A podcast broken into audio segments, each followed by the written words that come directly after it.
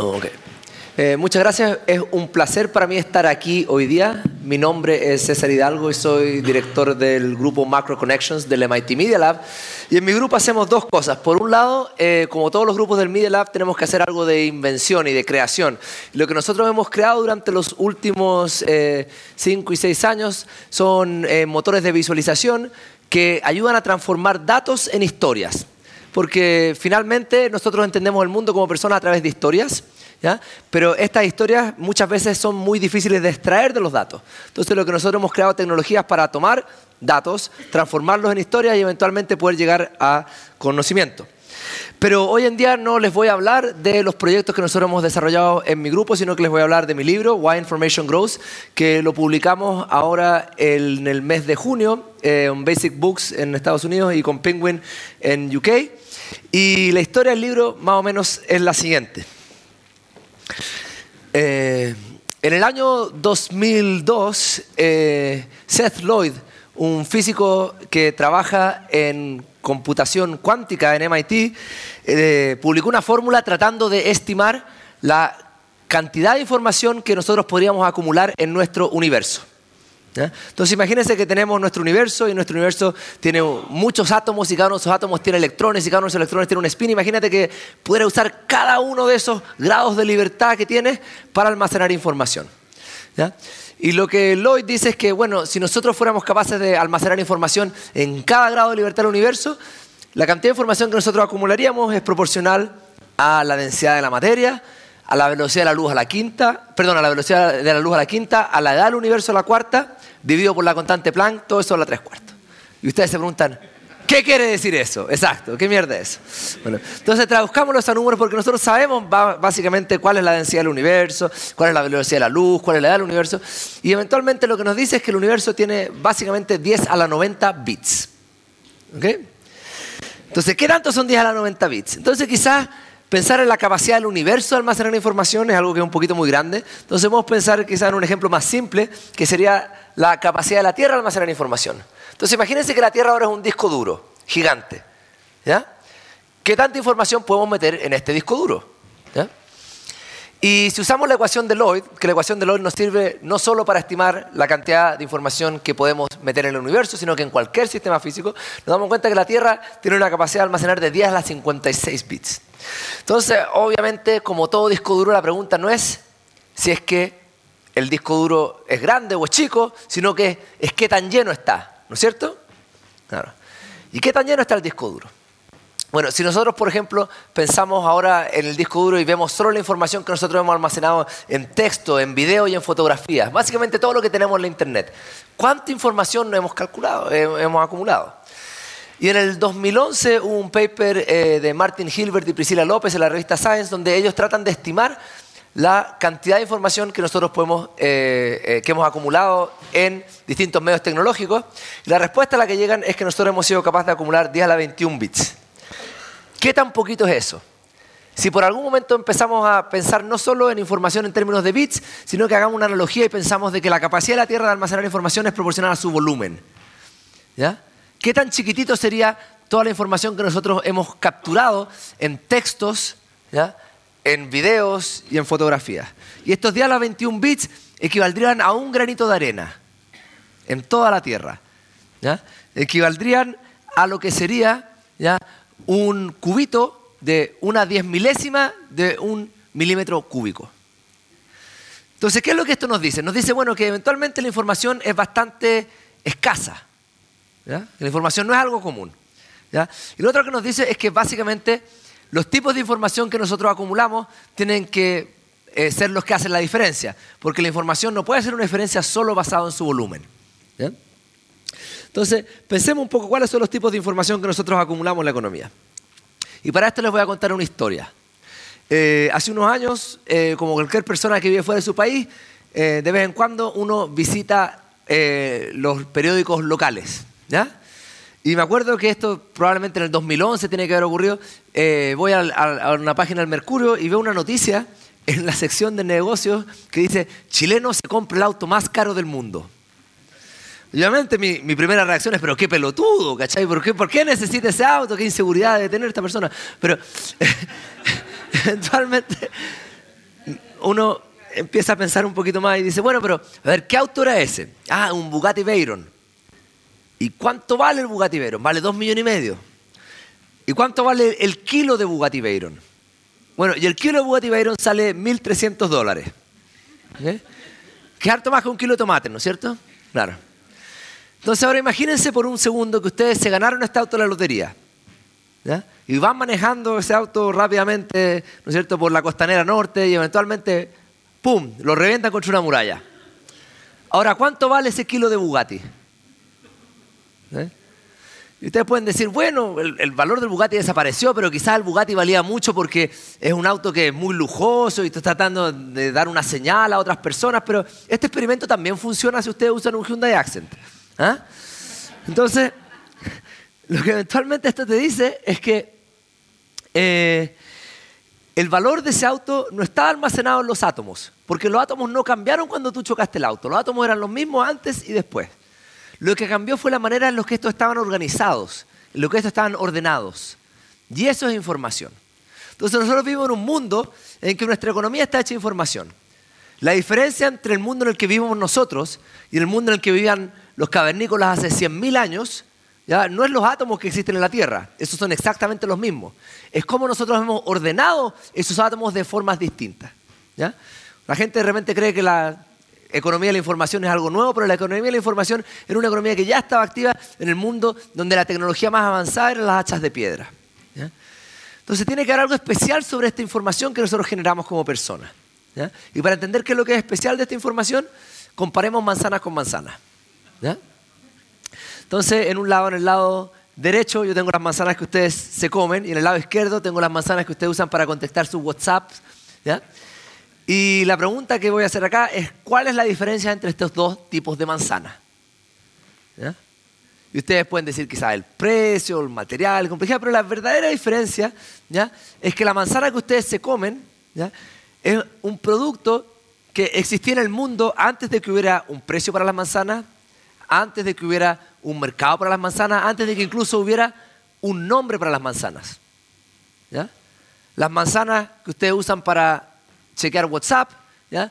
es un producto que existía primero en la mente de una persona y luego en el mundo. Entonces, lo que esto nos dice es que estos productos como el Bugatti, como el iPhone, etc., son distintos a los productos que existían tradicionalmente, ¿no es cierto?, como las frutas, las verduras, ¿ya? porque eventualmente estos productos de lo que están hechos es de imaginación. ¿ya? Lo que nosotros nos diferencia ¿ya? con otras especies, el hecho de que nosotros tomamos la imaginación y eventualmente la transformamos en realidad. Entonces nosotros vivimos en un mundo que está hecho de imaginación cristalizada. ¿ya? Este mundo está hecho de objetos sólidos, pero estos objetos sólidos nacieron como un objeto virtual en la mente de una persona. Y esto nos ayuda obviamente a entender procesos macroeconómicos fundamentales. Por ejemplo, cuando vemos lo que Chile le exporta a Corea, y vemos que Chile le exporta 4.6 billones de dólares a Corea, ¿ya? Eh, y que Chile importa 2.5 billones de dólares de Corea, ¿ya? vemos que Chile tiene una balanza comercial positiva con Corea, porque exporta más de lo que importa, pero tiene una balanza de información de imaginación que es negativa, porque Chile exporta piedras y lo que importa es cómo estas piedras eventualmente se usan para crear productos como los automóviles, como eh, ¿no es cierto? los camiones y distintos tipos de maquinaria. Entonces la balanza comercial es positiva, la balanza de imaginación es negativa, porque cuando nosotros estamos viendo las economías ahora podemos entender que lo que nosotros estamos produciendo son productos que lo que realmente están hechos es de información. Y la pregunta es ¿por qué cristalizamos imaginación?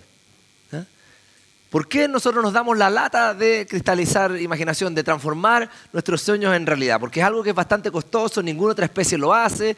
Entonces, si es que lo estamos haciendo, tiene que tener algún cierto beneficio. Hay algo que nosotros tenemos que ser capaces de lograr, transformando nuestra imaginación en realidad, que no podríamos lograr a través de otros medios.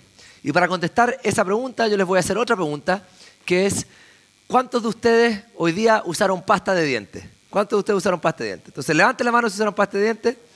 Exacto, usaron pasta de dientes. Ahora, deje la mano arriba si usaron pasta de dientes porque les voy a hacer otra pregunta. ¿Usaron pasta de dientes, señores? Ahora, ¿cuántos de ustedes saben sintetizar triclosan? Y todas las manos bajan. Entonces, lo que esto nos dice es que la información que nosotros metemos en los productos es distinta que la información que nosotros transmitimos en mensajes. La información que yo transmito en mensaje tiene un cierto significado puede cambiar tu comportamiento. ¿No es cierto? Yo te puedo decir algo como, oye, ¿me puedes pasar ese vaso de agua? Y tú me pasas ese vaso de agua y es un comportamiento que tú adaptas. Te puedo decir, tu señora te está engañando y esto puede cambiar tus sentimientos, ¿no es cierto? ¿Ya? Pero cuando yo meto información en un producto, no estoy transmitiendo significado, ¿ya? Sino que lo que estoy transmitiendo son los usos prácticos del conocimiento productivo. ¿ya? Entonces yo te puedo hablar de pasta de dientes y de triclosan y de la síntesis química para el triclosan todo el día, pero no te voy a ser capaz de limpiar los dientes con esas palabras. Yo te puedo hablar de ondas de radio, pero no te voy a dar la capacidad de comunicarte a la distancia si no te doy un producto ya como un teléfono móvil. Entonces lo que nosotros hacemos es que generamos estos productos porque a, a, través de generar estos productos somos capaces de transmitir los usos prácticos del conocimiento y aumentar las capacidades de las personas. Y de cierta manera, esta capacidad de depositar eh, información en el ambiente nos hace similares a las hormigas. Las hormigas individualmente son bastante estúpidas. No tienen una capacidad de computación muy alta, pero cuando trabajan juntas pueden hacer cosas espectaculares. La pregunta es por qué las hormigas son capaces de hacer cosas espectaculares juntas y es porque tienen un truco. Las hormigas saben cómo depositar información en su ambiente. Depositan feromonas. Y al depositar esas feromonas son capaces de resolver problemas de transporte, problemas de logística, problemas de ventilación y problemas de construcción. Y de cierta manera nosotros similares, somos similares a las hormigas. Nosotros también depositamos información en nuestro ambiente.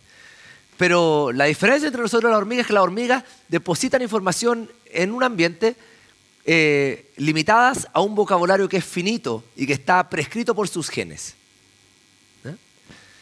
Nosotros no depositamos información en el ambiente en un lenguaje que es finito y que está prescrito por el genes, pero depositamos información en nuestro ambiente eh, que viene de nuestras mentes. Y eso obviamente nos da un vocabulario que es mucho más amplio y nos ayuda a generar una sociedad que es infinitamente más compleja que la sociedad de las hormigas.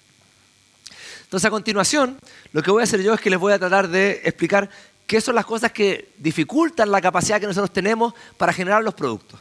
Porque básicamente la riqueza no viene de los medios financieros, sino que viene de los productos. Todos están eh, conscientes del cliché de que si tú estás en una isla desierta con un maletín con dinero, básicamente ese dinero no vale nada. Ese dinero no vale nada mientras no lo puedas transmitir en productos. ¿Por qué? Porque eventualmente la prosperidad viene de esa ducha caliente en la mañana, de tu capacidad de transportarte, de las capacidades ya que te hacen disponibles los productos por esa capacidad que ellos tienen de hacer disponibles los usos prácticos del conocimiento que existe en las mentes de otras personas. Entonces, hacer estos productos es la clave ¿ya? del crecimiento, pero, pero no es fácil. ¿Por qué no es fácil? Entonces, para eso les voy a contar otra historia, ¿ya? que es que hace algunos años yo estaba en el Media Lab y me llegó un email y me dicen, mira, eh, César, va a venir eh, Pep Guardiola a visitar el Media Lab, ¿podrías organizar una visita?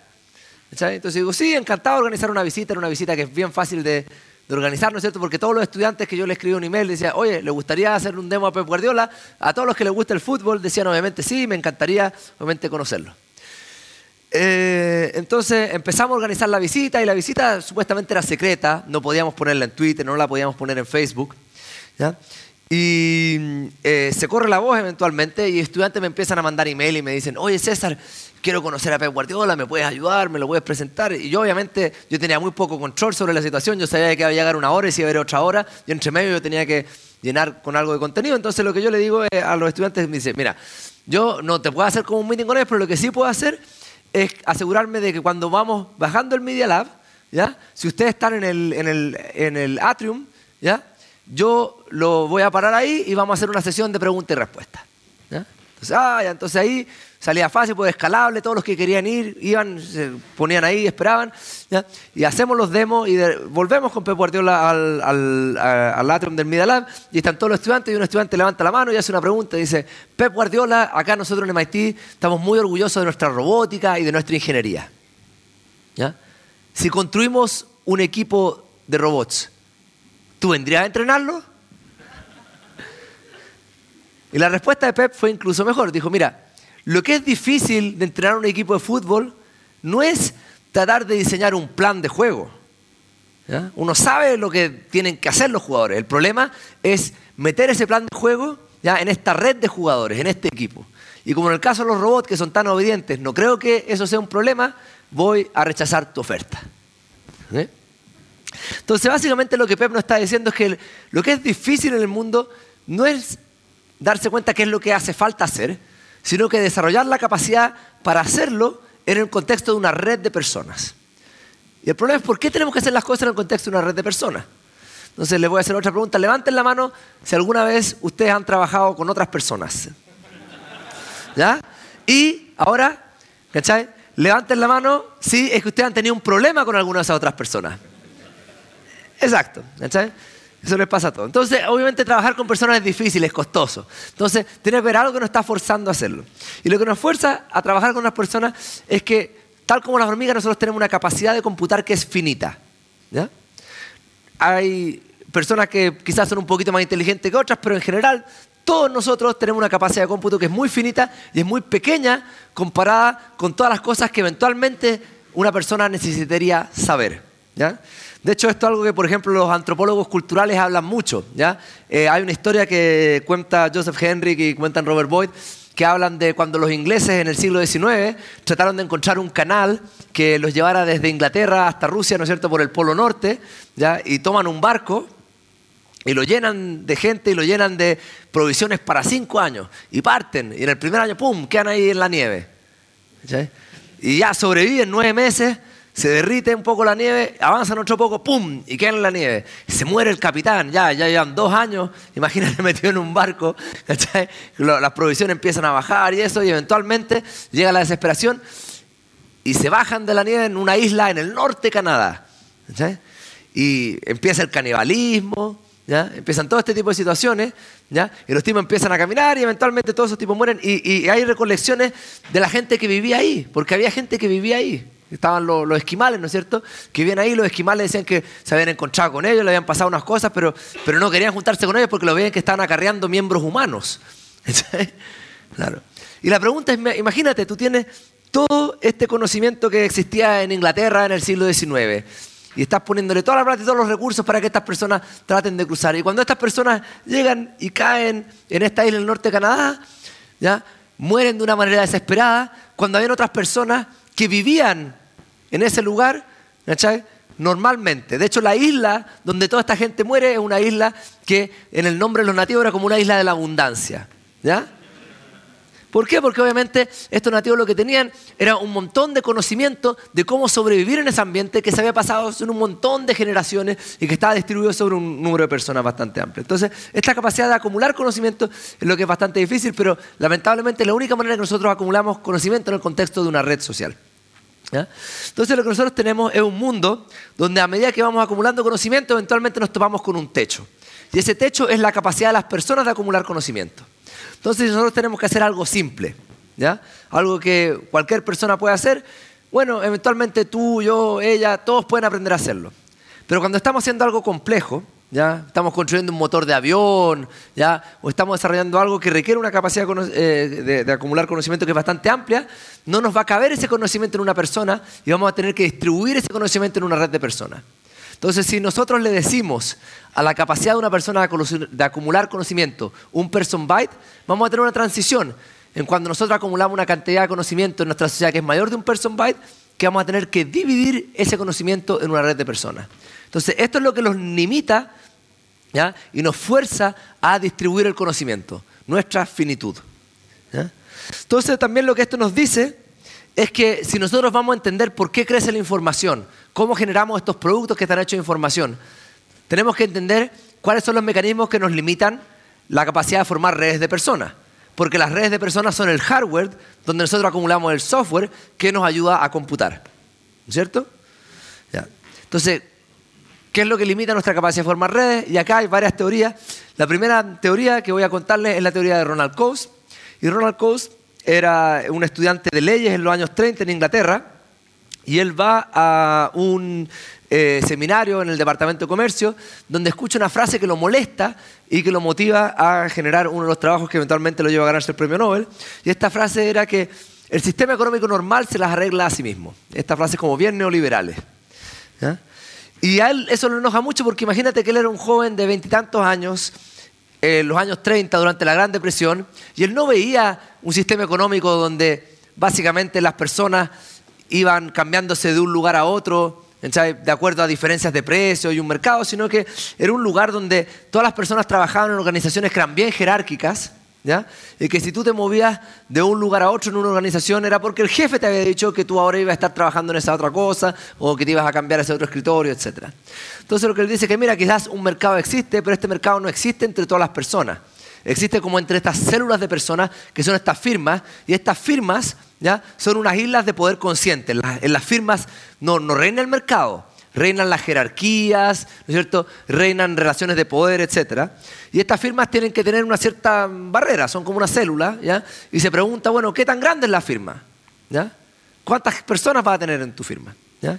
Entonces, lo que él dice es que, mira, en una firma las personas lo que hacen es que tienen que siempre estar decidiendo si es que cuando van a hacer una actividad, la van a hacer de manera interna o la van a comprar del mercado. Entonces, por ejemplo, en el Media Lab nosotros imprimimos en impresora y para eso compramos papel y obviamente nosotros podríamos pensar en fabricar papel y contratar gente que fabricaran papel en el subterráneo, pero probablemente eso no sería muy eficiente desde un punto de vista de costo. Entonces, preferimos comprar el papel del mercado. En otros casos, por ejemplo, necesitamos eh, distribuir plataformas web y para eso necesitamos servidores y podríamos comprarlo al mercado o podemos tener nuestra infraestructura y en ese caso nosotros tenemos nuestra infraestructura y tenemos un equipo de personas que hacen esas cosas de manera interna. Entonces cuando tú estás creciendo una empresa, estás preguntándose, bueno, ¿es más barato producir esto de manera interna? ¿Voy a contratar gente, voy a armar un equipo? ¿O tengo que comprar yo esto del mercado?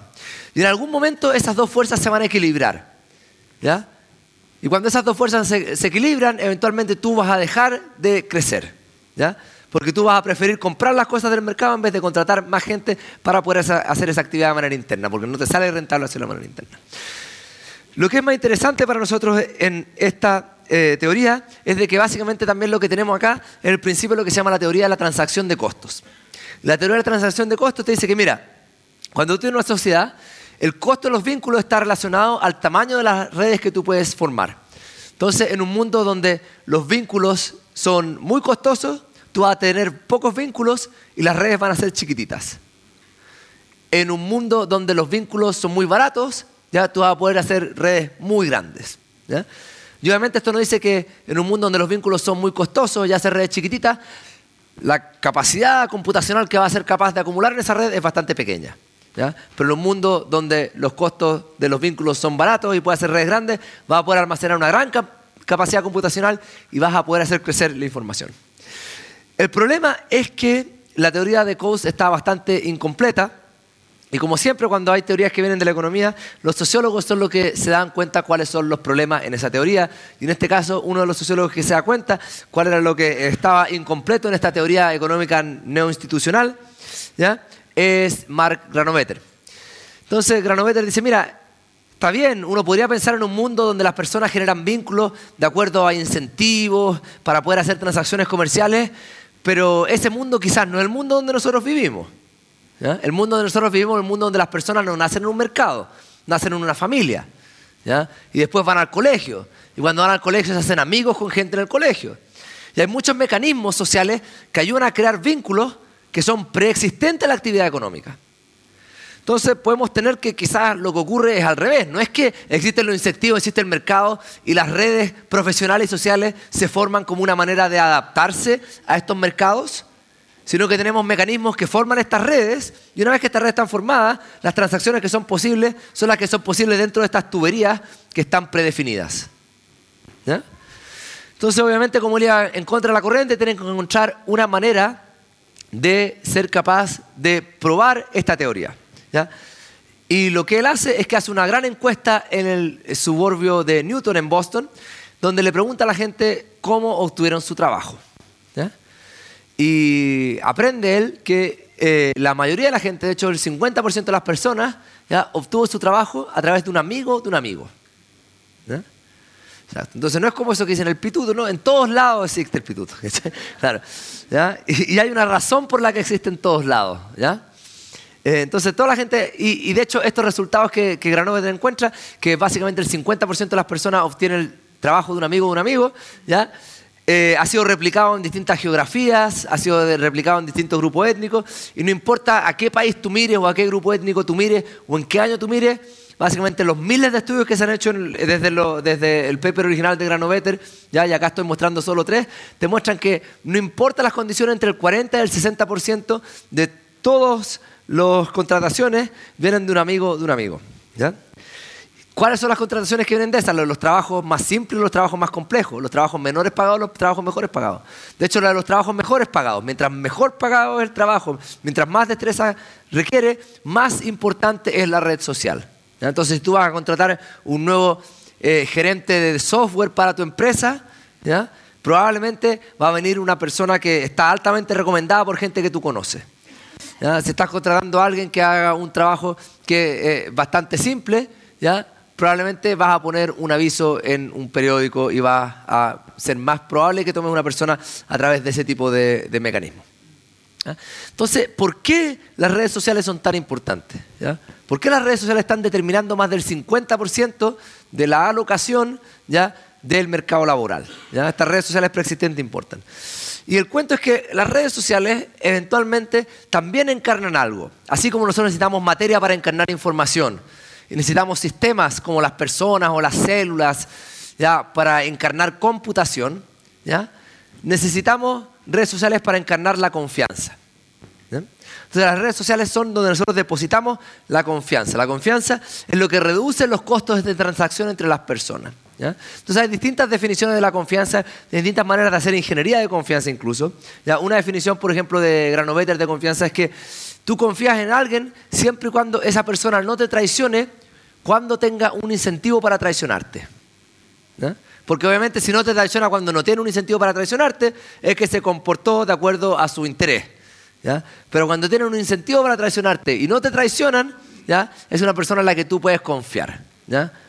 Cuando tu pareja no te traicionó en presencia de una persona que era muy atractiva, Ahí quiere decir que tú puedes confiar en ella. Exacto, puede tener un incentivo para comportarse de una manera que habría que el vínculo. Entonces quiere decir que la persona valora más el vínculo que esta ganancia eh, pequeña.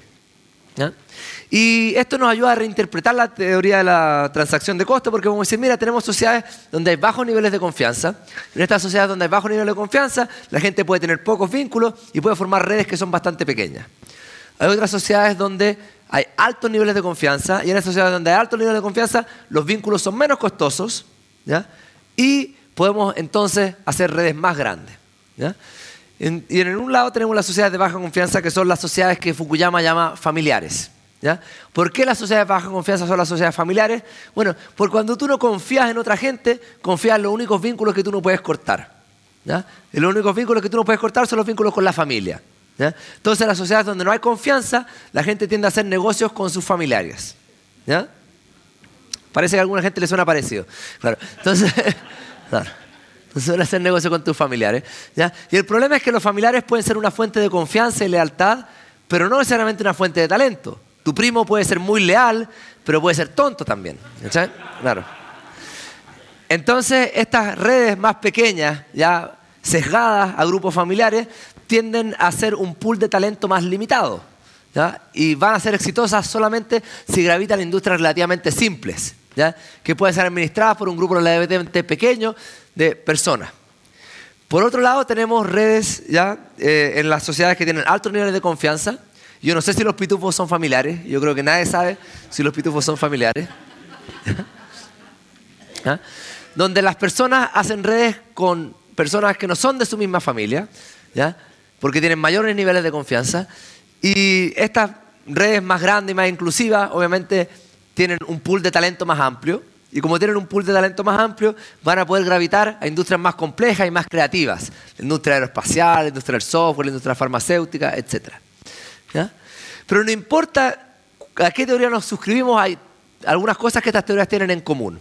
No importa si es que la teoría que limita la habilidad que nosotros tenemos de hacer redes es la preexistencia de los vínculos sociales o los costos de transacción dados por la tecnología o otro tipo de cosas o los niveles de confianza en la sociedad. A lo que vamos a llegar es que eventualmente nosotros tenemos sociedades que forman redes que son de un tamaño finito. Las redes que podemos formar son de tamaño finito, sea la teoría de Gauss o sea la teoría de Granovetter, da igual. Y cuando tenemos un tamaño finito sabemos qué es lo que pasa, que todas las cosas que tienen un tamaño finito también tiene un tamaño finito de acumular, en este caso, capacidad computacional. Entonces, como tiene una capacidad computacional finita, vamos a tener que cuantizar nuevamente. ¿ya? Y vamos a tener otro límite, que es el límite del firm byte. Entonces, a medida que nuestra sociedad acumula conocimiento, ya pasamos de una sociedad donde las personas básicamente tienen el conocimiento necesario para hacer las cosas que necesitan, a una sociedad donde ya tienes que trabajar en el contexto de una red de personas. Pero nosotros hoy en día en el mundo tenemos tanto conocimiento que la única manera que nosotros podemos acumular ese conocimiento es trabajando en un contexto de redes de redes de personas, de redes de firmas. Y esto hay muchos ejemplos. Por ejemplo, un computador es un producto que a pesar de que tiene muchas partes distintas y que tiene una marca, tiene partes que fueron desarrolladas por empresas que tienen una experticia distinta a la que fabricó la máquina. Y el computador es útil, obviamente, porque tú puedes usar software de aplicación y este software de aplicación fue desarrollado por empresas que son distintas a la que desarrolló el computador. Y muchas veces nosotros usamos este software de aplicación para qué? Para ir a la web. Y cuando vamos a la web no vamos a ir a ver al sitio de Adobe. ¿ya? Vamos a ver sitios web que fueron desarrollados por empresas que se especializan en la web y que son otro grupo de personas que tienen un grupo de experticia distinta, que trabajan con datos, etc. Y obviamente eh, estas páginas web funcionan porque nos venden comerciales a productos que están fabricados por otro grupo de personas distintas. Entonces nosotros vivimos en un mundo donde básicamente nosotros estamos computando en un contexto en que acumulamos conocimiento productivo en redes de redes de personas. Y lo que vamos a decir para concluir esto es que Pep Guardiola estaba en lo correcto. ¿Ah? que lo que hace difícil ejecutar cosas en la sociedad no es darse cuenta qué es lo que es necesario, sino que acumular el conocimiento productivo necesario para hacerlo en el contexto de una red social. Entonces, a continuación, lo que voy a hacer es que voy a mostrar distintos eh, elementos de evidencia que nos van a ayudar a validar esta idea de la economía como un computador. Y para eso voy a introducir eh, una cierta distinción que es bastante útil, que es la distinción entre genotipo y fenotipo. El genotipo es la información hereditaria que ustedes pueden pasar en sus genes. El fenotipo son eh, aspectos físicos que son observables, como la altura de una persona o si una persona tiene una enfermedad. Y uno podría pensar que uno puede entender a las personas o a los organismos biológicos a través del genotipo o del fenotipo, pero muchas veces es muy difícil entender eh, aspectos de los organismos a través de los genotipos, ¿ya? porque los genotipos son bastante difíciles de medir. Entonces imagínate que yo quiero determinar si una persona va a ser alta o no va a ser alta, ¿ya? o tiene el gen requerido para ser alto, ¿ya? podría tratar de secuenciarla, podría tratar de identificar los genes que están asociados con la altura, pero básicamente la altura es eh, un, trait que es poligénico, que requiere muchos genes para expresarse y que sería muy difícil. Pero la otra cosa que puede ser es que si una persona es Danny DeVito y la otra es LeBron James, probablemente Danny DeVito no tiene los genes ¿ya? que codifican por la altura y LeBron James sí tiene los genes que codifican por la altura.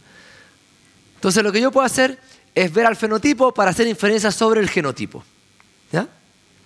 Entonces, de cierta manera, nosotros tenemos una teoría donde lo que es el motor de las economías es el conocimiento productivo que está encarnado en las redes sociales, en las redes profesionales. Pero eso es difícil de medir. Entonces, si eso es difícil de medir, ¿qué es lo que podemos hacer? Bueno, podemos ver la expresión de ese. ¿Cuál es el fenotipo de ese conocimiento productivo? Las cosas que los países, que las empresas y que las ciudades producen.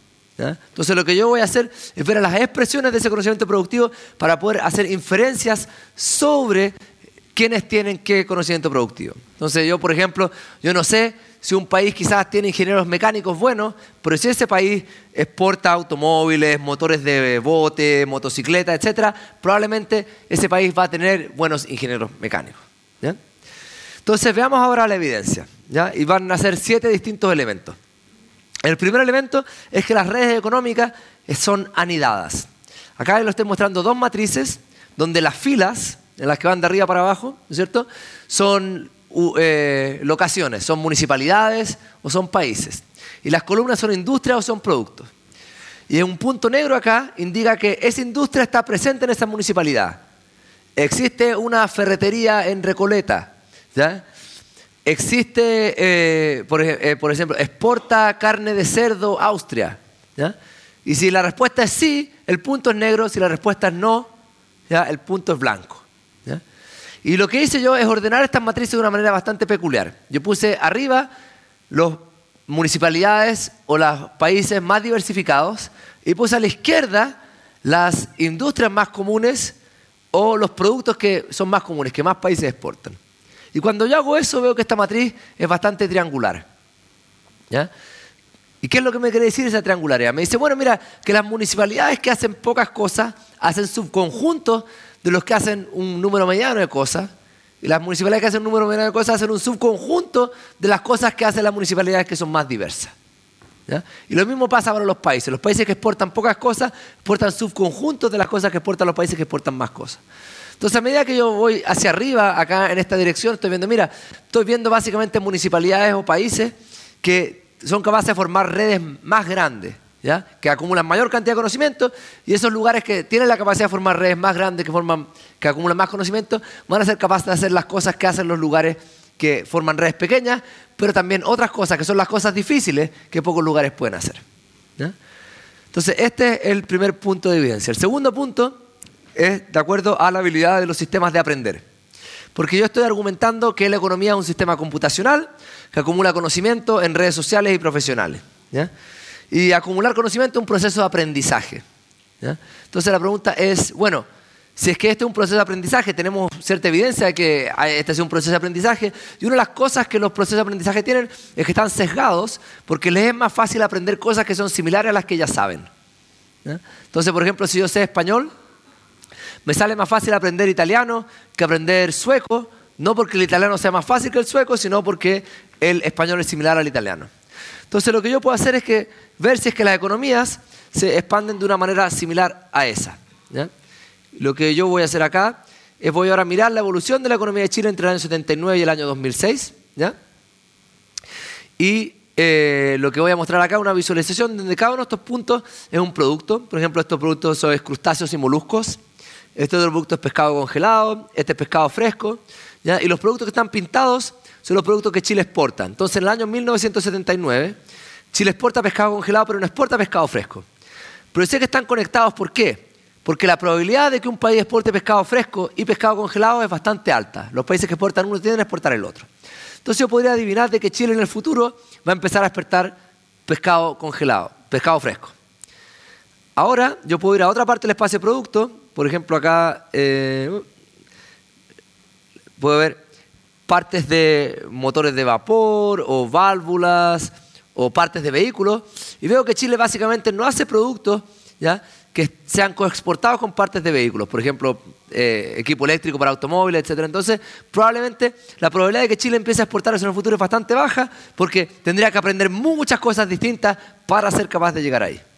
Entonces, ahora yo puedo ver cómo la estructura productiva de Chile se ve en el año 1996. ¿ya? Está refrescando la página porque... Uh, ok, ahora ya está. ¿Ya? Y voy a ver que ahora Chile sí exporta pescado fresco y se ha diversificado a un set de productos ¿ya? que también estaban cercanos a Chile, como por ejemplo los jugos de fruta, que eran productos que también en el año 1979 no exportaban, ¿ya? pero que quedaban cerca a los productos que Chile ya exportaba. Me acuerdo que en el año 2010 Piñera visitó el Media Lab y yo le mostré una versión anterior de este demo y me pregunta, bueno, entonces César, ¿qué es lo que Chile va a hacer en el futuro?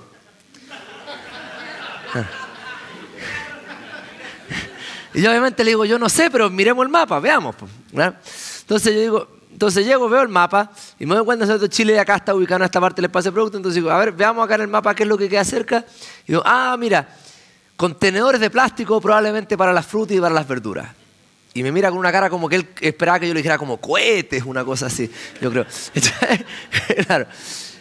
Eh, y ayer, eh, cuando fui a, dar una charla, un evento de Oracle en, el espacio riesgo, salgo del evento de Oracle y en el galpón de al lado había un tremendo cartel porque había una feria industrial de productores de empaquetamiento de plástico para frutas y verduras. Entonces, Eventualmente esto es algo que encontramos que es bastante robusto. Todos los países se diversifican, ¿ya?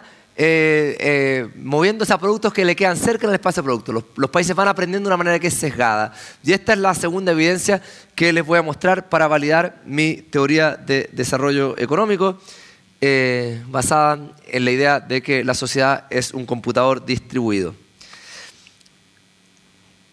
Ahora, el tercer hecho es un hecho que se asocia a la idea del crecimiento. la idea del crecimiento económico es bastante antigua, va hacia atrás, hacia Adam Smith, y básicamente Adam Smith propone que el crecimiento es la acumulación de capital ¿ya? vis a vis trabajo. ¿ya? Entonces nosotros, ¿no es cierto?, generamos capital, que serían como estos cristales de imaginación que vamos acumulando, ¿ya? y a medida que vamos guardando este capital y vamos teniendo más de él, ¿ya? vamos haciendo crecer la economía.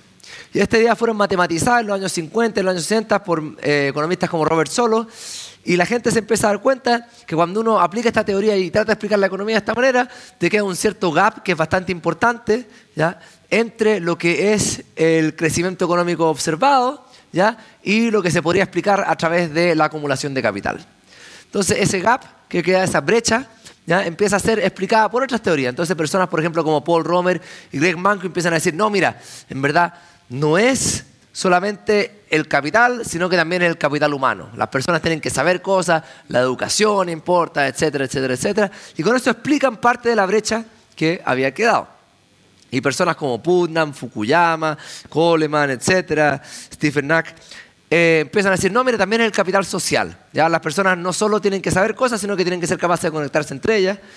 Y eh, esta acumulación de capital social ¿ya? Eh, es algo que también ayuda a explicar esta brecha que, entre el crecimiento observado y el, crecimiento que predecía la teoría de Solo, que no había sido explicado antes. ¿ya? Pero lo que yo les voy a mostrar es que cuando uno piensa que las economías son computadores distribuidos y donde este software se acumula en una red de personas, ¿ya? hay ciertos aspectos que todavía no están incluidos en ninguno de estos factores. ¿ya? Entonces pensemos que tenemos dos empresas, estas dos empresas obviamente se pueden intercambiar cristales de imaginación, ¿ya? productos que aumentan las capacidades que ellas tienen, ¿ya?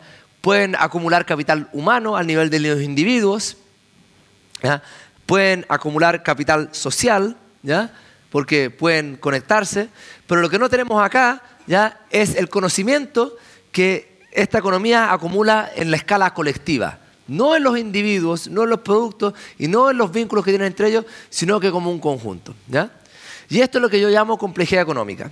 Entonces, en el año 2008-2009 yo inventé una fórmula que nos ayuda a cuantificar la complejidad de una economía basada en los productos que esta economía produce. Si una economía es muy diversa, probablemente más compleja, pero si una economía es diversa, también hay que ver si es que hace productos que pocas otras economías son capaces de hacer. ¿Ya? Y si uno toma básicamente información sobre la diversidad de una economía y la ubicuidad de los productos que esta economía hace, uno es capaz de eventualmente generar medidas que nos ayuden a entender cuál es la capacidad computacional de una economía que está expresada en los productos que esta economía hace. Cuando tú tomas esta fórmula y tú ves la complejidad de la economía y la comparas con el nivel de ingreso per cápita, te das cuenta que hay una correlación bastante alta, que los países que tienen una capacidad computacional más alta son más ricos. ¿ya? Pero te das cuenta que hay países que no calzan en el modelo, por ejemplo, India y China, en este gráfico que es del año 85, tienen una capacidad computacional que es mucho más alta que la que su ingreso explicaría. Tiene una capacidad computacional que es comparable con la de Sudáfrica, Malasia, Grecia, etcétera. Y estos países van a estar condenados a crecer. Porque estos países son capaces de hacer las cosas que compiten en el mercado que están estos otros, ¿ya? que ganan 10 veces más que ellos. ¿Ah? Por otro lado, tienes países como Oman, Saudi Arabia, los Emiratos, Kuwait, Australia, que tienen un ingreso que es muy alto, ¿ya? dado la complejidad de su economía. Entonces van a ser capaces de mantener su nivel de ingresos, básicamente, si es que siguen exportando esos recursos naturales, o por ejemplo, como el caso de Grecia, de que esa plata estaba prestada. Y lo que uno puede hacer es tomar la diferencia entre lo que uno observa y lo que uno predice. ¿ya? Y cuando uno hace eso, uno se da cuenta que la diferencia entre eh, la complejidad de la economía y el crecimiento, y, perdón, y el nivel de ingresos predice crecimiento futuro. Entonces países, por ejemplo, como Corea, Irlanda, Portugal, o, o, China son países, ¿no es cierto?, que han crecido harto y son países que uno esperaría que crecieron harto porque tenían una complejidad económica que era relativamente alta ¿ya? dado su nivel de ingreso. Países como Ruanda, Laos, Burundi, Camerún, son países que eran pobres y que no crecieron porque uno no esperaría que crecieran dada la complejidad de su economía. Entonces, esta capacidad computacional también no, no, solo nos ayuda a explicar ¿ya? qué son los productos que un país va a entrar en el futuro, sino que también cuál es el nivel de crecimiento que este país va a tener. ¿ya? También nosotros podemos usar la complejidad económica para explicar los niveles de desigualdad en los países. Y esto es algo que si quieren que les cuente un poco cuál es la teoría que explica esto, lo podemos discutir en la ronda de preguntas. Pero los países difieren en gran manera en el mix de productos que estos hacen, y estas diferencias explican básicamente casi el 60% de la varianza en la desigualdad de los países después de que controlamos por los niveles de ingresos, después de que controlamos por las instituciones, después de que controlamos por la educación, Eh, por ejemplo, si tomamos dos países como Malasia y Chile, que son países que eh, tienen un nivel de ingresos muy similar y un nivel de educación muy similar basado en años de escolaridad, encontramos de que Chile es un país que es mucho más desigual que Malasia y eso está altamente explicado por la diferencia en los productos que Chile y Malasia hacen. Chile está basado principalmente en eh, industrias extractivas y Malasia más en industrias manufactureras. Pero eventualmente, como se podrán imaginar, esto de mirar a los países y a los productos que hacen y a las industrias que están presentes en un lugar, eventualmente uno se cansa y uno quiere mirar otras cosas. Y una de las cosas que yo empecé a mirar es que me di cuenta que los países no solo exportaban productos, sino que también exportaban cultura. ¿ya? Estados Unidos, ¿no es cierto?, no es solo un lugar que exporta motores de avión y porotos de soja, pero también es donde nació Miles Davis y Neil Armstrong. Y quizás esas cosas nosotros las deberíamos contar también. Quizás esa también es información que crece, ¿ya? Y que nosotros tenemos que entender cuáles son los mecanismos que limitan ese crecimiento, ¿ya? Entonces lo que nosotros empezamos a hacer hace un par de años ¿ya? es empezar a recolectar data de biografías de personas eh, globalmente famosas para poder entender la evolución de nuestra memoria colectiva. ¿ya? Porque si ustedes se dan cuenta, eventualmente lo que ha pasado durante los últimos más o menos 3.000 años es que nuestra memoria colectiva ha cambiado mucho y ha aumentado mucho. Nuestro crecimiento ha sido básicamente un crecimiento de información y de conocimiento. Si yo les pregunto que ustedes me nombren a una persona que estaba viva en este planeta hace 10.000 años, Nadie me puede nombrar una, y si usted es un arqueólogo que me puede nombrar una, es probablemente porque ese es el nombre que alguien le puso a esa osamenta, pero no porque obviamente el nombre de esa persona fue transmitido durante todo ese tiempo. Pero si le pregunto a alguien que nació hace 100, 200 años, probablemente me lo puede nombrar. Entonces nuestra memoria colectiva ha ido cambiando en el tiempo. ¿ya? Y lo que nosotros empezamos a hacer, empezamos a estudiar ¿ya? cómo esta memoria colectiva cambiaba viendo información de las biografías de las personas que son globalmente famosas. Que una persona que es globalmente famosa, una persona que tiene presencia en más de 25 idiomas distintos en la Wikipedia. ¿ya? Entonces tiene que ser famoso en 25 idiomas distintos. Y eso es un set de 11.334 personas en la historia de la humanidad.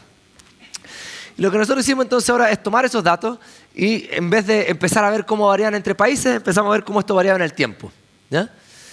Y acá tengo dos gráficos, ya, con dos bases de datos distintos. Una expansion, que es la base de datos que nosotros generamos sobre el personaje histórico, y la otra es Human Accomplishments, que es una base de datos más chiquitita, que son 4.000 personas famosas de las artes y las ciencias que están documentadas en enciclopedias en seis idiomas distintos.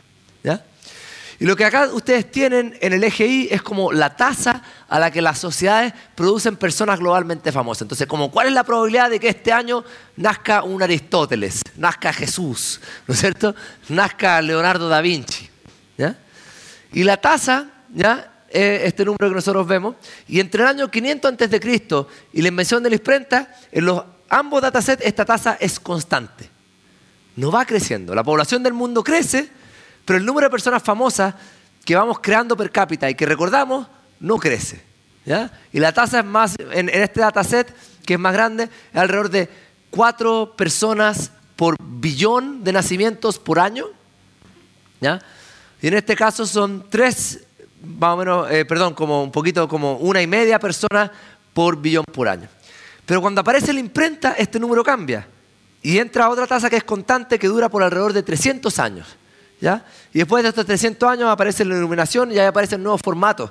Aparecen las revistas, aparecen los journals, aparecen los cafés en las ciudades y eso empieza a generar un crecimiento en nuestra memoria colectiva que continúa hasta hoy en día. Entonces lo que nosotros tenemos es un mundo donde nuestra memoria colectiva básicamente está altamente limitada por nuestros medios de comunicación. En el mundo que vivía de la escritura, lo que éramos capaces de recordar era bastante poco y no fue capaz de crecer en términos de por cápita hasta que fuimos capaces de descubrir ya la imprenta. ¿ya? Y eso nos ayudó a aumentar nuestra memoria colectiva, pero hasta otro punto que también fue constante, hasta que fuimos capaces de descubrir distintas maneras de eh, tener otros formatos de publicación, después mecanizar la imprenta, etcétera, los diarios, todo eso.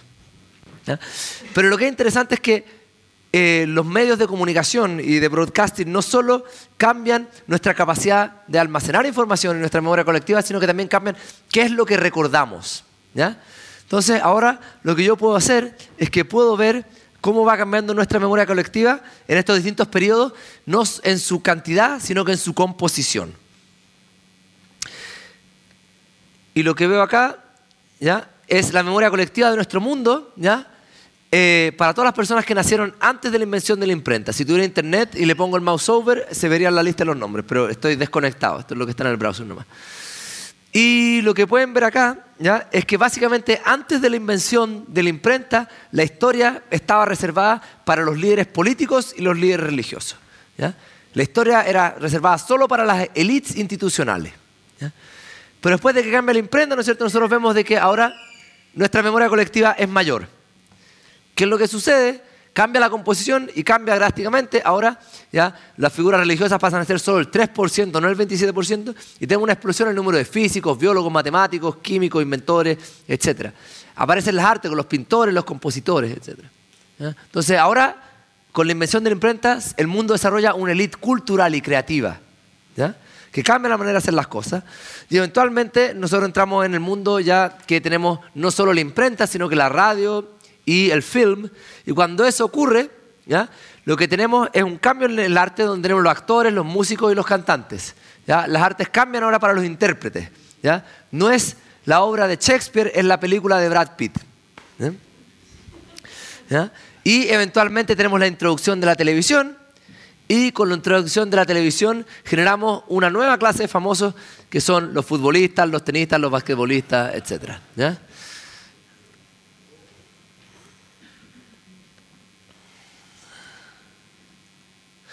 Entonces ahora para concluir, eh, yo partí esta charla diciéndoles que una de las cosas que es misteriosa en el universo es que la información de hecho es bastante escasa, es bastante rara, tenemos muy poquita de ella. Eh, imagínate que en toda la historia de nuestra humanidad hemos solo sido capaces de acumular un granito de arena ¿ya? de información en comparación a la capacidad de acumular información que tiene la Tierra. ¿Y por qué es eso? ¿Por qué la información es tan escasa? ¿Por qué es tan difícil de acumular? Y el problema es que para acumular información necesitamos generar computación.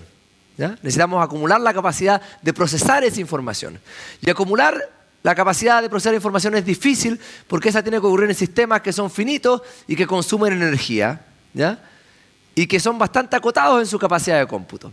Entonces, en un principio, hace 3.500 millones de años, nosotros teníamos en nuestro planeta nada más complejo quizás que una célula para ser capaz de procesar información. Y esas células fueron capaces de desarrollar una sociedad, y esa sociedad que las células desarrollaron ¿ya? tenía un nivel de complejidad que era bastante bajo para los estándares que tenemos actualmente, y se toparon con un techo. Y la pregunta es, ¿cómo fueron capaces de trascender ese techo? Y siempre nosotros somos capaces de trascender el techo cuando descubrimos una manera de cooperar. Entonces estas células aprenden a cooperar, desarrollan organismos ahora eucariotas y eventualmente desarrollan la multicelularidad. Y con la multicelular entramos en otra etapa donde somos capaces de desarrollar organismos que son infinitamente más complejos y un ecosistema que tiene unos niveles de complejidad mucho mayor y una capacidad computacional mucho más alta. Pero eventualmente ah, esos sistemas también se empiezan a topar con un límite, con la capacidad computacional del hombre. Y el hombre, cuando se topa con este límite, también eventualmente tiene que encontrar una manera de romper ese límite y formar ahora otras nuevas células que son ¿no es cierto? las empresas, las firmas, las redes de personas y las redes de las redes de personas.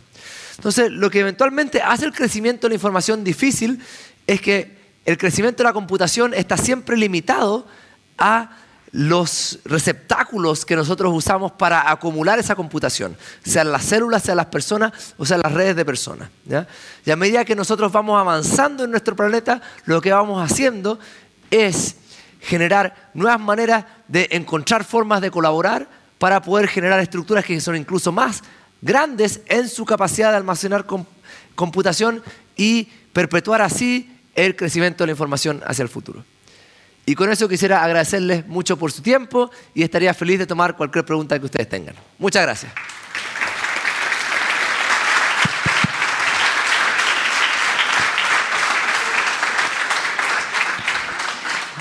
Increíble, César. Con el problema educacional que estamos en Chile nos deja las varas muy altas. Está claro que ¿no es cierto? los centros educacionales donde uno estudia son bastante importantes.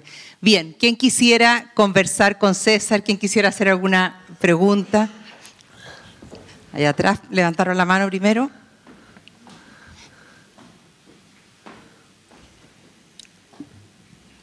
Hola, eh, muy interesante Tu, tu charla pero pienso que a lo mejor por la brevedad del tiempo se te olvida incorporar el tema de la tecnología eh, en el desarrollo de las capacidades humanas, porque la tecnología, o sea, eh, la tecnología se encarga de eh, resolver algunas, algunos problemas humanos de las capacidades humanas. Por ejemplo, la capacidad de acumular información y especialmente visual, nosotros no la tenemos eh, intrínsecamente. Nosotros no, somos capaces de recordar las fotos, recordar las imágenes que, vimos hace pocas horas atrás. No queda impreso en nuestro, en nuestro cerebro. Sin embargo, la tecnología nos resuelve eso con la fotografía. Entonces yo he visto tus cuadros ahí y, claro, se, amplifica eso con la invención de la imprenta, donde hay un cambio tecnológico importante que permite la acumulación de información que no es, posible acumular en el cerebro humano.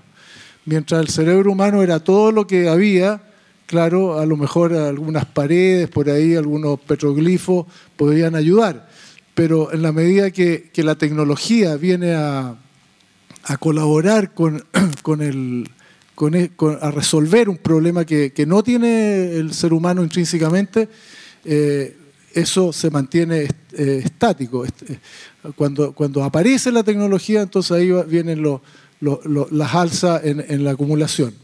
Eso nomás. Gracias. Exacto, claro. Y eso, eso es básicamente lo que, lo que argumenté hoy. a medida que van habiendo cambios tecnológicos, aumenta nuestra memoria colectiva eh, todo lo que es la idea de los cristales de imaginación, básicamente es la idea que cuando nosotros hacemos productos, transmitimos los usos prácticos del conocimiento y aumentamos las capacidades de las personas. Y eso es toda una historia sobre cómo la tecnología cambia nuestra capacidad de hacer y qué es lo que es posible para nosotros hacer. Estoy de acuerdo. Quería hacer una consulta respecto a las tasas de crecimiento información para distintas sociedades. Que hablaste de las capacidades relativas para cada una, pero me pregunto si las curvas de crecimiento son cóncavas o convexas. Estar más abajo me, cuesta más crecer que estar más arriba o... en, Claro, eh, en, eh, eh, en, el crecimiento económico o en... Claro. Entonces, yo lo que veo más que como cóncava y, convexa, históricamente lo que a mí me sorprendió porque yo cuando le pedí a mi estudiante que hiciera este gráfico, ¿ya? yo realmente esperé que me iba a salir como una ley de potencia o alguna cosa que iba a crecer. No esperé que me iban a salir como escalones. Y el escalón para mí fue absolutamente sorprendente. Entonces, no, no hay como una cierta concavidad ni, ni, ni, convexidad, sino que eh, unas ciertas como transiciones de orden de de primer, fase, eh, de, primer orden. ¿ya? Una transición de fase de primer orden. Entonces, eso es básicamente lo que veo. Ahora, cuando se trata de la parte de, crecimiento económico en general, lo que nosotros creemos que hay como un problema de, de coordinación ¿ya? que ocurre en el cual cuando tú tienes muy pocas capacidades, acumular la siguiente te sale más difícil. Entonces, cuando estás mucho en la periferia del espacio de producto, eh, te va a ser muy difícil ser capaz de empezar a acelerar este, este, este, proceso de crecimiento económico. Y cuando tú estás en un lugar donde tú tienes muchas capacidades, llegar al siguiente producto te sale bastante fácil. Entonces, en, ese caso, de hecho, nosotros tenemos un modelo matemático incluso que te predice esta convexidad, estos increasing returns. Eh, una pregunta acá. Eh, dado las adyacencias, porque tú hablas de las adyacencias como la, capacidad de ir, eh, ir creciendo. Si uno lo piensa, por ejemplo, para Chile, ¿es posible identificar cuáles son las adyacencias que hay que trabajar para acelerar el crecimiento? claro, tú eres capaz de siempre identificar la adyacencia y la pregunta es, ¿quieres apostar a eso o quieres apostar a otro? Porque eventualmente uno siempre puede apostar a lo que es seguro o puede quizás apostar a cosas que son más riesgosas. ¿ya? Y en general, Chile ha sido un país que se ha movido a productos que han sido adyacentes, de los países que tú puedes ver como que también funciona este modelo para predecir dónde se va a mover un país en el futuro. Ya hay para países como Chile que le funciona súper bien, ya países como Brasil que le funciona no tan bien, porque Brasil en un momento sí trató de entrar a sectores que quizás no eran eh, los que le quedaron adyacentes, porque hizo un esfuerzo explícito ya para industrializarse. Entonces uno puede ver eso y nosotros de hecho eh, las herramientas todas las hacemos disponibles, entonces la adyacencia siempre las hacemos disponibles a, la gente, pero no me gusta tampoco eh, ir a un, nivel de predicción muy alto porque la resolución que tenemos es bastante baja. Y eh, eventualmente lo que podemos proveer es más que nada la validación a una teoría de cómo se desarrolla la economía, más que una predicción precisa de dónde debería ir una persona. Ah, Em, si por favor pudiera explicitar em, la relación de esta parte de tu investigación con otra parte de tu investigación que yo encuentro que es muy interesante sobre ciudades. Eh, ¿cómo, encaja esto de la complejidad económica con, por ejemplo, eh, la colocalización de amenidades? que es uno de los trabajos más últimos que Ah, claro, entonces eh, ahora recientemente nosotros hemos tratado de hacer estudios que nos ayudan a llevar esta idea de las... déjame abrirlo. Um, para.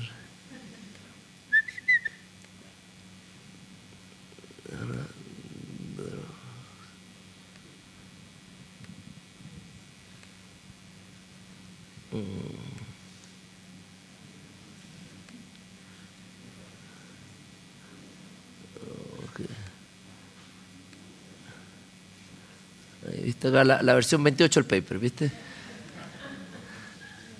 Eh, ah, come on. Ya, entonces, eh, lo que yo les mostré en la charla el espacio de producto. ¿ya? Y el espacio de producto básicamente está tomando un país entero y un país súper grande, ¿no es cierto? Un nivel de duración súper grande. Y en ese país nosotros estamos viendo cuáles son las probabilidades de que dos productos sean coexportados. ¿ya? Y obviamente cuando uno hace ese tipo de agregaciones, a pesar de que esto es mucho más desagregado que mirar un número como un promedio, ¿ya? hay un montón de cosas ¿ya? que no estamos haciendo de manera eh, eh, precisa. Entonces lo que yo he hecho en la agenda de investigación también es tratar de incrementar la resolución espacial a la que tratamos de resolver este problema. Entonces, por ejemplo, con Data Viva, que es otro proyecto que tenemos acá abierto, nosotros somos capaces de hacer este mismo tipo de análisis al nivel de una eh, de una ciudad en Brasil. Ya tenemos cada una de las 5.000 municipalidades, entonces no te vamos a decir que Chile tiene que ir a un cierto producto, sino que la municipalidad de Mayoco tiene que ir a un cierto producto. ¿ya? Y eventualmente tú puedes decir, pero no, yo quiero más resolución que esa, porque no quiero incluso saber como qué municipalidad está mejor adaptada a qué producto, sino que incluso como qué barrio está mejor adaptado para qué producto. Entonces, en ese contexto empezamos a trabajar ¿ya? para poder tratar de llevar este tipo de tecnología a la escala de las ciudades. ¿ya? Pero el problema de las ciudades es que las ciudades son una, unidad de agregación bastante rara. Porque si yo tomo todo lo que ocurre en Santiago, o todo lo que ocurre en una ciudad, y digo, bueno, las cosas que existen en una ciudad más o menos son complementarias, ¿ya? Voy a empezar a mezclar, ¿cachai? Reparadoras de auto con panadería, con peluquería, ¿cachai? Es muy heterogénea. Entonces, básicamente lo que uno tiene que hacer para poder hacer eso y hacerlo bien es ser capaz de encontrar una manera de dividir la ciudad en sus unidades naturales. Y las unidades naturales no son las municipalidades o no son los barrios definidos de manera eh, administrativa, sino que son las aglomeraciones ¿ya? de negocios, ¿ya? que uno ve como en una esquina. Eso. Entonces, tú imagínate que acá tienes todos los negocios en Boston ¿ya? y básicamente desarrollamos un algoritmo de clustering que nos ayuda a identificar cada uno de los barrios. E hicimos esto para 47 ciudades distintas. ¿ya? Entonces, estos son barrios que están definidos de manera natural por la colocalización de amenidades. Y cuando uno hace eso, uno es capaz de después ver cómo se colocalizan las amenidades. Entonces, por ejemplo, hacemos una red ya de cuál es la probabilidad de que todas las amenidades se ocupen en el mismo barrio y vemos que las reparadoras de autos tienden a estar cerca de los lavaderos de autos, las unidades de, almacenaje, los eh, vendedores de autos, pero por ejemplo eh, las compañías de seguro están cerca de centros financieros, abogados, contadores, eh, etc. Y con eso ya podemos empezar a hacer predicciones de qué son las cosas que le hacen falta a cada barrio. ¿ya? Entonces acá, por ejemplo, tomamos distintos barrios como ejemplo y vemos que en Harvard Square hacen falta más estacionamientos de autos. Y eso no quiere decir... Claro. Y eso no quiere decir que tú quieres construir un estacionamiento de auto en Harvard Square, pero en Harvard Square es súper difícil estacionar. Entonces, esto te quiere decir que el algoritmo está detectando algo que es una realidad. Y te está diciendo que en el North End de Boston tú predices que deberían haber básicamente eh, como ocho hoteles, ya hay tres, ya hay un barrio súper turístico, dado el número de restaurantes, dado el número de otras cosas, el algoritmo te empieza a decir que, bueno, te hacen falta hoteles en ese barrio. Entonces ahora tú puedes decir, esa es una oportunidad para nosotros para construir un hotel. Ahora tengo un estudiante, Nikita, que es un, desarrollador de software ruso que está trabajando en la continuación de este proyecto para tomar todos estos datos y construir un sitio donde tú puedes ir y decirle, mira, yo quiero poner tal negocio. Y te vamos a decir, mira, esta es la probabilidad que tu negocio sobreviva en cada barrio. Y después te dices, ah, yo quiero ponerlo en este barrio. Entonces te vamos a decir, ah, mira, esta es la, demografía de este barrio, esta es la, cantidad de gente que puede llegar caminando a tu, a tu negocio, estas son las edades que estas personas tienen, ¿ya? Eh, esta es el número de personas, por ejemplo, que está activa a tal hora del día. Y esperemos que con ese tipo de información las personas puedan hacer mejores decisiones, porque quizás tú no querés poner un negocio si es que hay quizás un exceso de competencia alrededor de ese barrio, etc. Entonces, estamos tratando de desarrollar estas herramientas también para poder ayudar a las pymes a tomar mejores decisiones y esperamos reducir la tasa de mortalidad de este tipo de eh, emprendedurismo. Creí que al inicio de la presentación había anunciado siete factores, pero solo desarrolló cuatro. Me intriga cuáles son los tres últimos.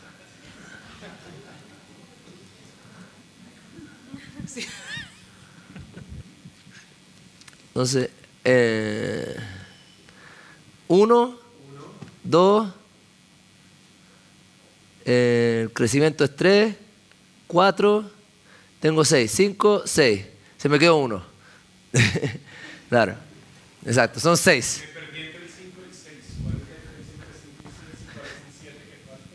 Claro, el, no, el 7 no está, ese es un, un typo mío.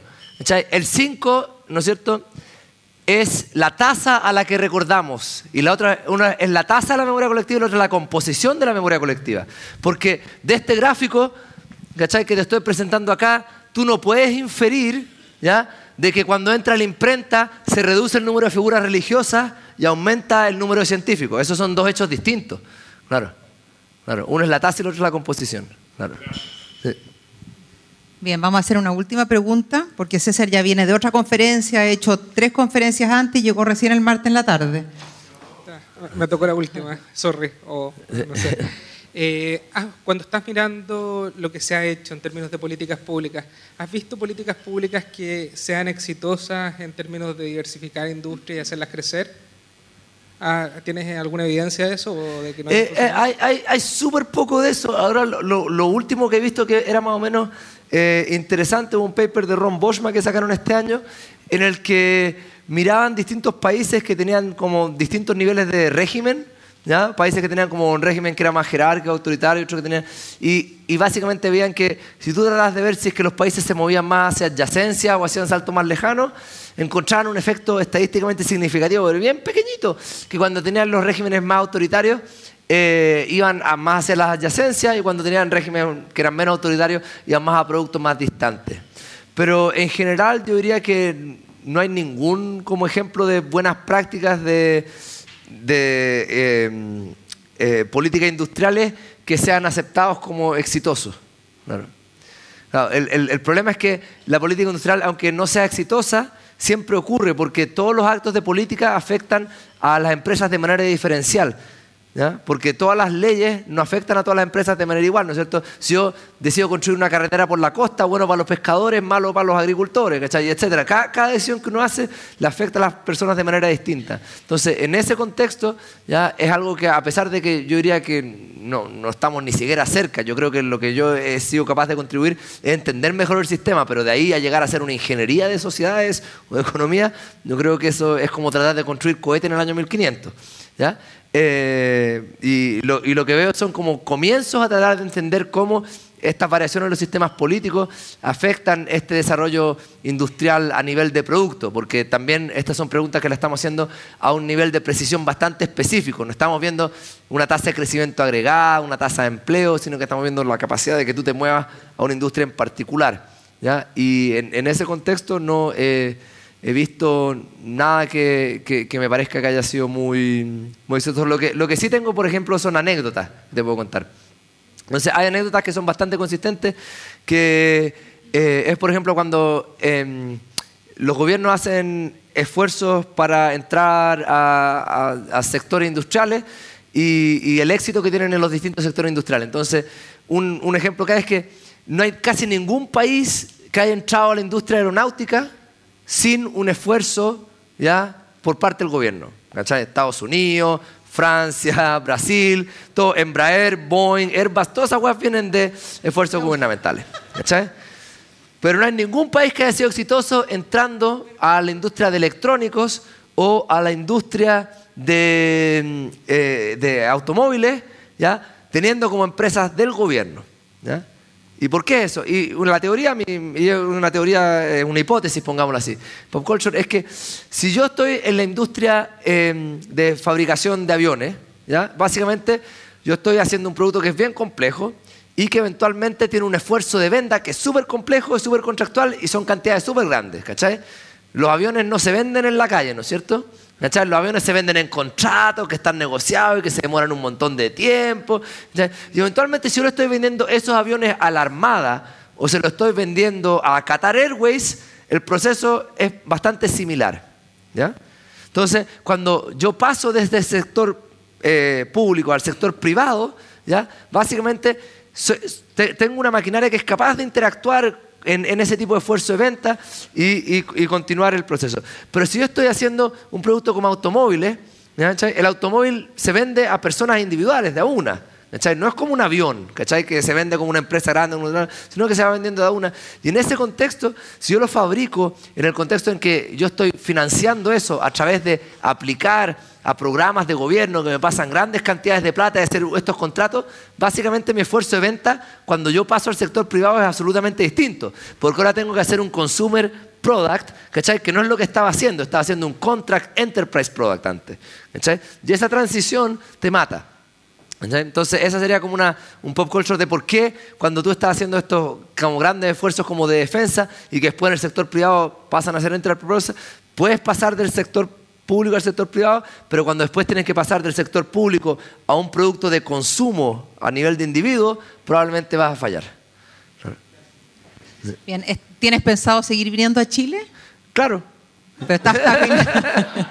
que no se le olvide el cachai, estamos chasconeando la marca, ¿no es cierto? Bien, muchas gracias, un gran aplauso, César, te pasaste. Total.